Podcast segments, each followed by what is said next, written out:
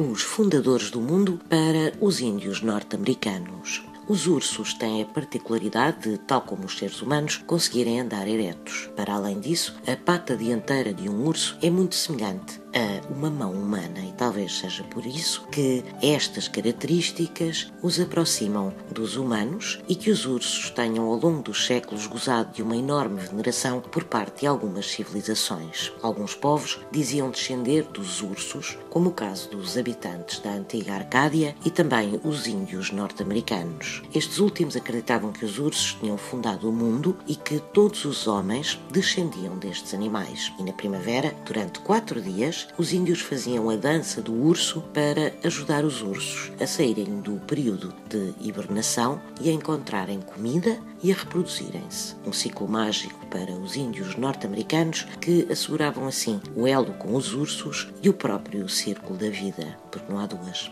sem três.